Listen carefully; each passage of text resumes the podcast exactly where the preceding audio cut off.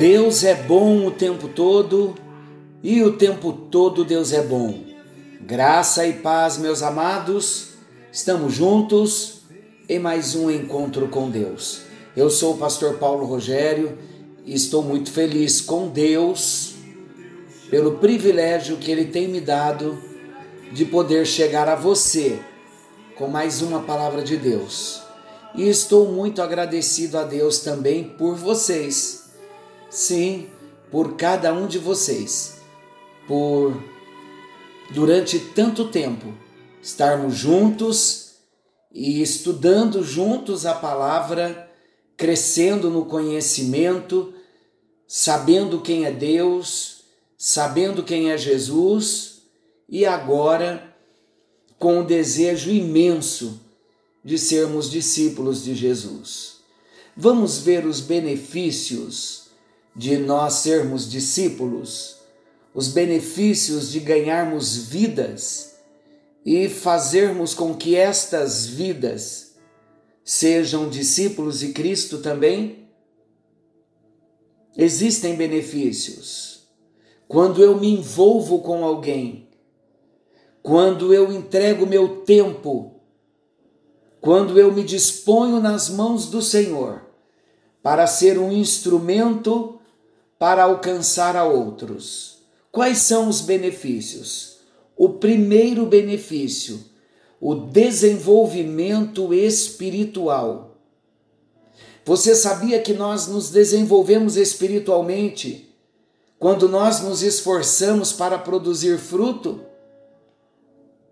Sabe por quê, queridos? Porque o discípulo, ele nasce, quando nascemos de novo, nós já nascemos com o jugo do serviço sobre nós.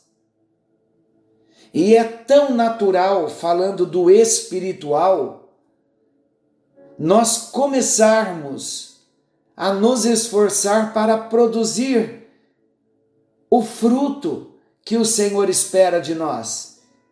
Todo homem, toda mulher, todo discípulo nascido de novo, ele não vai se contentar com a salvação que ele recebeu em guardar esse grande tesouro só para ele.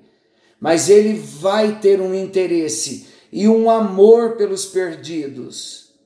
E isso vai gerar nele, sem sombra de dúvida, um desenvolvimento espiritual, um crescimento espiritual. Quando nós falamos de desenvolvimento, nós estamos falando de crescimento. E quando eu começo a me envolver com outras pessoas, a primeira coisa que eu descubro é que eu preciso lutar espiritualmente por aquela pessoa. Aí eu vou me levantar como um soldado, eu vou ficar bom pelo Espírito Santo, sendo treinado por Jesus na grande batalha espiritual contra os dominadores deste mundo tenebroso. Aí nós vamos descobrir que as pessoas estão presas pelo inimigo e o Espírito Santo vai nos ensinando as armas da guerra espiritual e vamos crescendo, vamos desenvolvendo na batalha. E esse crescimento na batalha vai fazer com que nós aprendamos a usar as armas poderosas do Senhor. E as nossas armas, Paulo diz em 2 Coríntios 10, 4, que elas não são carnais, mas elas são espirituais. O que isso representa? De repente, você ainda não está entendendo muito bem.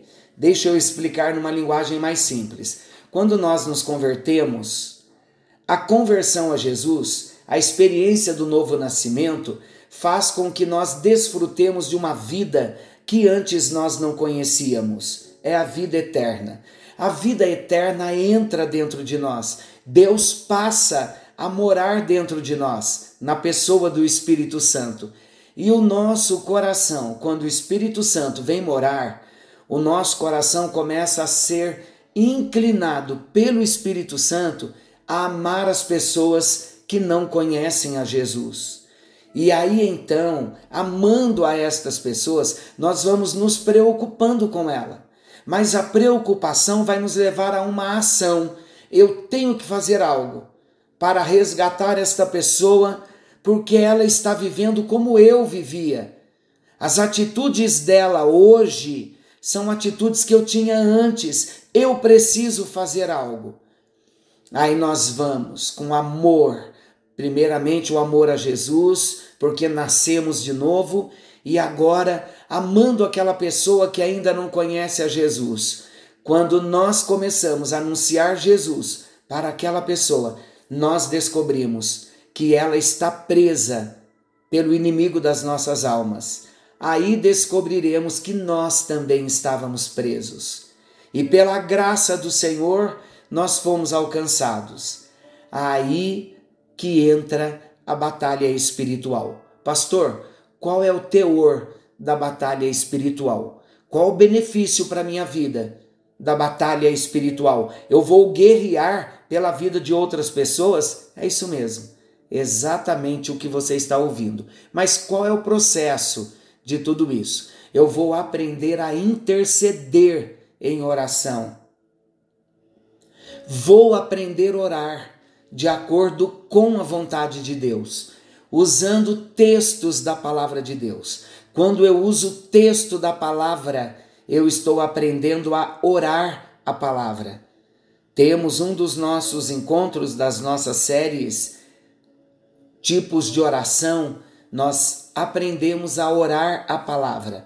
E eu tenho um testemunho maravilhoso de algo grandioso que Deus realizou em uma família quando a pessoa aprendeu a orar a palavra.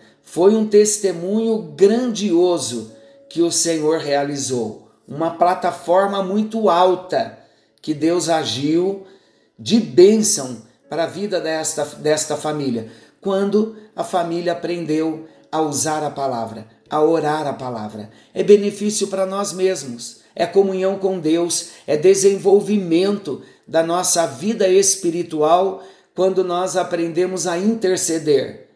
Porque quando intercedemos, nós não estamos orando por nós, estamos orando pelos outros, nos colocando na brecha pelos outros, subindo a torre de vigília e orando por outros. Mas, além de nós aprendermos a interceder, veja todo, tudo que abrange a vida de oração, a batalha espiritual, o envolvimento com outras pessoas, a intenção de ganhá-las para Jesus. Nós vamos aprender a exercitar o amor. Posso dizer algo muito sério, mas com muito amor? Se você já é um discípulo de Jesus e não se envolve com pessoas, você precisa voltar lá na porta do início da sua conversão e ter uma experiência novamente com Jesus, uma experiência de um batismo de amor, porque quando nos entregamos para Jesus, a primeira coisa que ele derrama no nosso coração é o amor, é o ágape, é o amor sacrificial. João diz que nós só amamos a Deus porque ele nos amou primeiro. E se nós conseguimos amar a Deus porque Ele nos amou primeiro, nós vamos aprender amar ao próximo. É um exercício, é um processo. Precisamos exercitar o amor. Se você já é um discípulo e não se envolve com pessoas, não gosta do envolvimento com pessoas, você precisa pedir esse batismo de amor a Jesus e dizer a Ele: Jesus, eu preciso exercitar o amor. Eu preciso aprender a conviver com o próximo. Mais uma grande bênção que nós desfrutamos no nosso crescimento na oração, no nosso desenvolvimento, nas nossas experiências com Deus, quando nos doamos ao próximo. Nós vamos desenvolver a paciência e vamos aprender sobre a graça que o Senhor derramou sobre nós. A mesma graça, nós vamos derramar sobre os outros. Essas virtudes, elas vão entrando em operação apenas quando nós, enquanto discípulos, nos colocamos na situação e com o propósito para o qual nós fomos chamados. Você é um discípulo? Então você foi chamado, sem sombra de dúvida, você foi chamado para se desenvolver na sua vida espiritual. E esse desenvolvimento se dá porque nós nos esforçamos para produzirmos frutos, frutos, vidas, novas vidas que serão formadas discípulos de Jesus através do nosso amor, do nosso envolvimento. Vamos aprender sobre batalha espiritual porque vamos guerrear usando a palavra para que aquela vida seja solta, para que a cegueira espiritual que a domina venha cair por terra. E vamos exercitar também o amor. Querido e amado Pai Celestial, como teus discípulos, hoje nós vimos sobre o primeiro benefício de nós buscarmos no dia a dia darmos frutos, ganharmos vidas para o Senhor. Aprendemos, ó Deus, que vai haver um desenvolvimento espiritual.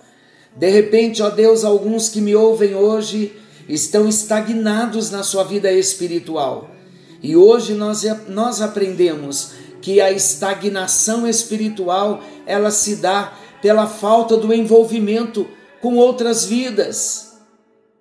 De repente, ó Deus, nós nos fechamos em nós e o Senhor está hoje nos ensinando que precisamos nos doar, que precisamos nos envolver, que precisamos aprender a interceder pelos outros.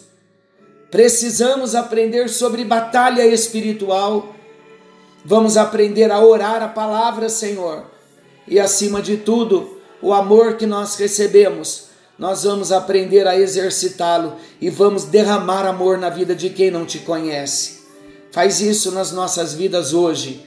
É a minha oração por mim e por todos os meus irmãos. E eu oro no bendito, no precioso nome de Jesus, o maior de todos os discipuladores, o mestre dos mestres, Senhor por excelência, o Senhor Jesus, Jesus de Nazaré o Messias, o Filho do Deus Altíssimo.